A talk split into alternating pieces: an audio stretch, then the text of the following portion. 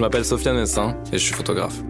Du fait de mon histoire personnelle, je me suis retrouvé en difficulté et avec très peu de ressources. J'habite dans un foyer jeune travailleur depuis 2020. Et un jour, dans le couloir, je me suis vraiment posé la question de qui était derrière ces portes et quelle était leur histoire. Pour cela, nous sommes allés à la rencontre de plusieurs jeunes adultes qui vivent eux aussi dans des FJT parisiens, pour qu'ils nous partagent leur parcours, leurs difficultés et aussi leur fierté. Sofiane Vincent et moi sommes amis depuis de nombreuses années. Je suis journaliste et j'ai eu envie de participer à la narration de ces histoires. Un foyer jeune travailleur est une solution d'habitat social transitoire pour des personnes de moins de 30 ans au démarrage de la vie professionnelle. Le dispositif Insère-toi aide les jeunes en voie d'insertion professionnelle à trouver des places en FJT. Nous avons contacté des personnes qui en ont bénéficié et certains d'entre eux ont bien voulu nous rencontrer. Tous ceux que vous allez entendre ont accepté de se raconter à leur façon. Si des informations vous échappent, c'est que nous avons voulu leur laisser la liberté de ne partager avec nous que ce qu'ils souhaitaient.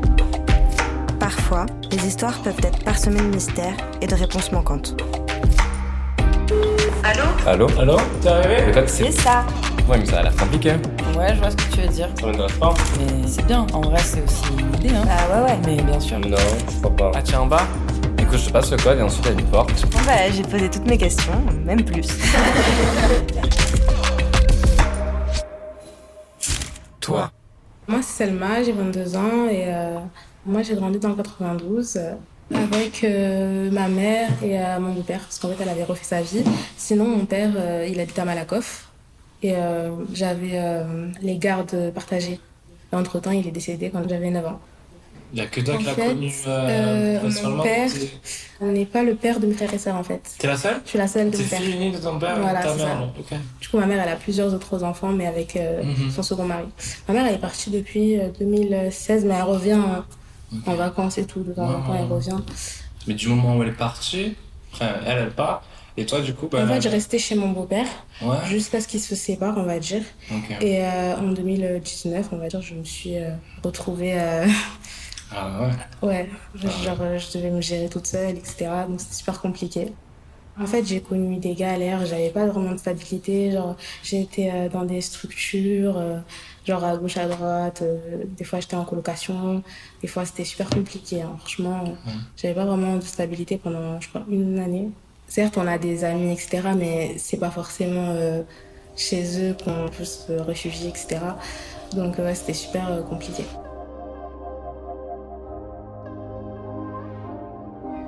J'avais des ressources parce que j'arrivais à travailler un petit peu. J'ai fait des petits jobs euh, vite fait. Mais euh, c'est pas vraiment l'argent en fait, en soi. Parce que l'argent, euh, c'est pas vraiment ce qui manquait. Ce qui manquait vraiment, c'était euh, le logement. Et en fait, sans euh, res- enfin, grande ressource avec 800 euros, euh, parce que j'avais 800 euros de paye en fait, parce que je faisais que des petits jobs étudiants de façon, bah, on me refusait. Déjà avec un SMIC, c'est compliqué, n'en parlons plus avec des ressources étudiantes. Heureusement, j'avais quand même quelque chose. J'avais une structure et tout qui m'aidait. et tout. Du coup, voilà, euh, j'avais un endroit, euh, c'est pas comme si j'étais euh, dehors. Et on m'a beaucoup conseillé la mission locale, mais pour ce qui est des logements, ils m'ont vraiment pas aidé. La fois où j'étais en contact avec eux, c'était au moment où je devais quitter chez ma mère. C'était à deux ans. Et en fait, je me suis orientée vers eux et j'étais un peu déçue parce qu'en fait, ils me proposaient que des formations et rien à voir avec le logement. Et en fait, j'avais toujours eu ce. Enfin, je sais pas, je voulais plus me tourner vers eux, mais ça m'intéressait pas. À la base des bases, c'est une assistante sociale qui m'avait recommandé euh, ce dispositif.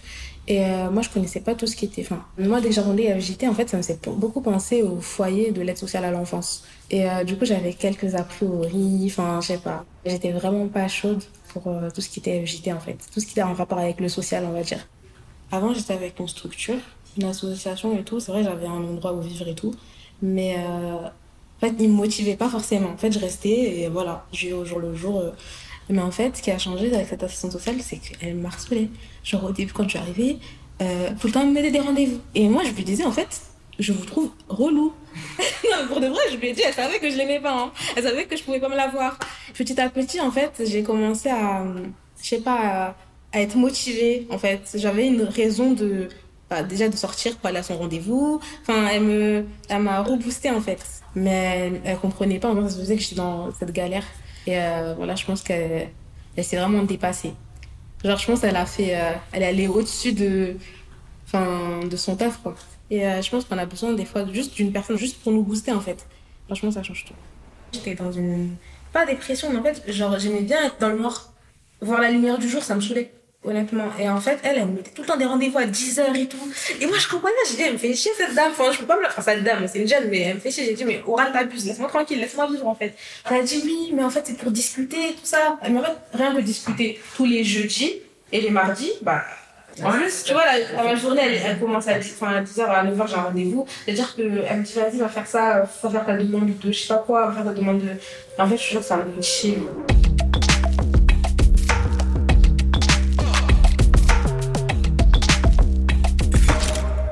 Faisais recaler de partout. Si, enfin, quand on m'acceptait, on me demandait des garanties euh, incroyables. Genre, limite, je dois payer 6 mois d'avance et tout. Des fois, euh, c'était des logements, on me dit, ouais, euh, les toilettes sont au bout de l'immeuble et tout, c'est incroyable. Mais quand on n'a pas le choix, des fois, voilà, on, y pense, quoi. Mon assistante sociale faisait des recherches et euh, du coup, j'ai eu cette, euh, des opportunités. En fait, il y en je trouvais que c'était pas, euh, pas top. On m'a proposé des foyers jeunes travailleurs avec des sœurs. Après, on me, disait, ouais, mais toi, t'es en galère un peu, donc euh, tu peux pas euh, refuser, tu peux pas te permettre. Mais en fait, je trouve qu'il y a des choses, on sait qu'on peut pas supporter. Moi, je sais que, voilà, je me vois pas vivre avec des sœurs, euh, enfin, c'est pas mon. voilà. Donc, il y a des choses, c'est vrai qu'on est en galère, mais il y a des choses, euh, non, faut pas, faut pas abuser, en fait. Certes, les gens sont pas dans le meilleur des, des cadres et tout, mais je pense qu'on a le droit d'avoir quand même certaines exigences.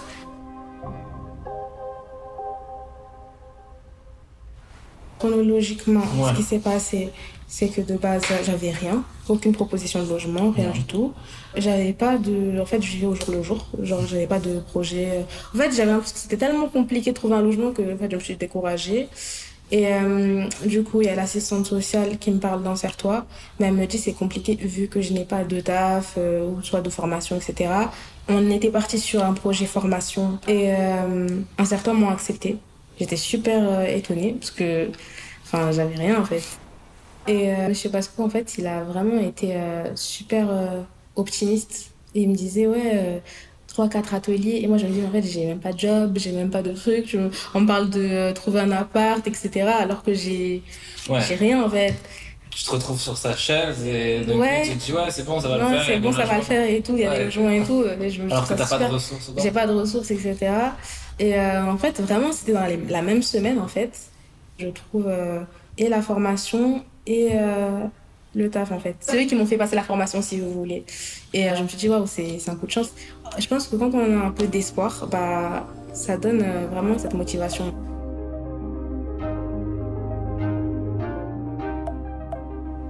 Ça m'a permis quand même de, on va dire, plus ser- sereinement de me trouver du boulot, enfin, trouver une formation, etc. Dès que j'ai euh, pu avoir la formation et le taf à la banque, bah, j'ai pu euh, directement commencer mes recherches euh, de logement.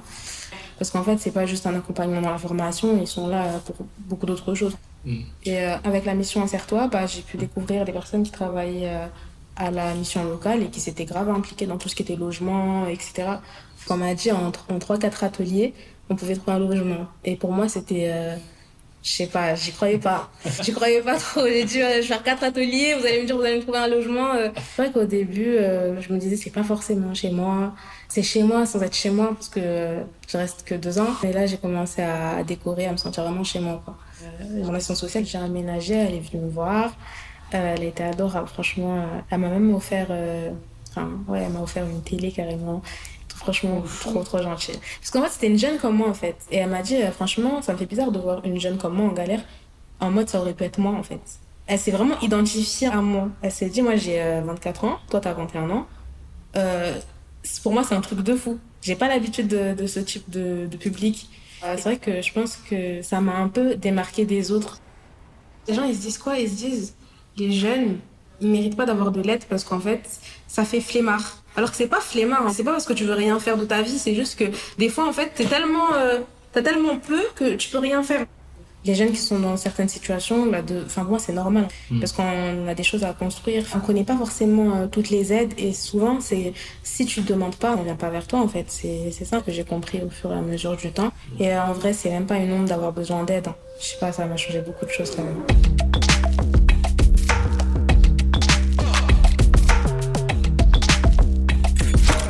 Pu refuser certains jobs qui me plaisaient pas, alors qu'avant je pouvais pas en fait.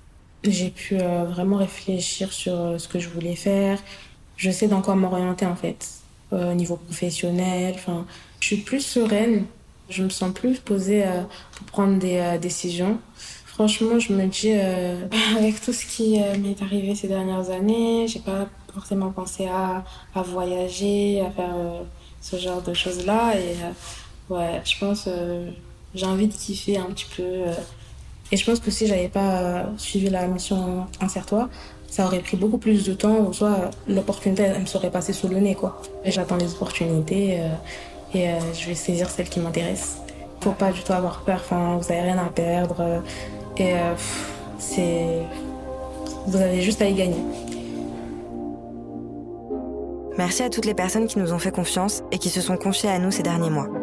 Toi est une série MKTB et contreplaquée, réalisée par Léa Razi, Théophile Massard et Bérénice Rebuffa. Propos recueillis et édito par Léa Razi, Sofiane Vincent et Bérénice Rebuffa. Montage et mixage par Théophile Massard. Musique par Tando Musique. Photographie par Sofiane Vincent. Visuel par Jordan Bellini. Nous remercions également la CAF de Paris, la LJT, la mission locale, les mairies du 20e et du 11e arrondissement de Paris et le CLAGE qui nous ont aidés à réaliser ce projet.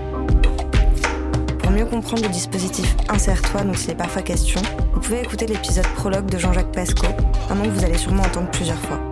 Merci également à Visiter Pyrénées qui nous a accueillis pour ces entretiens. Toi.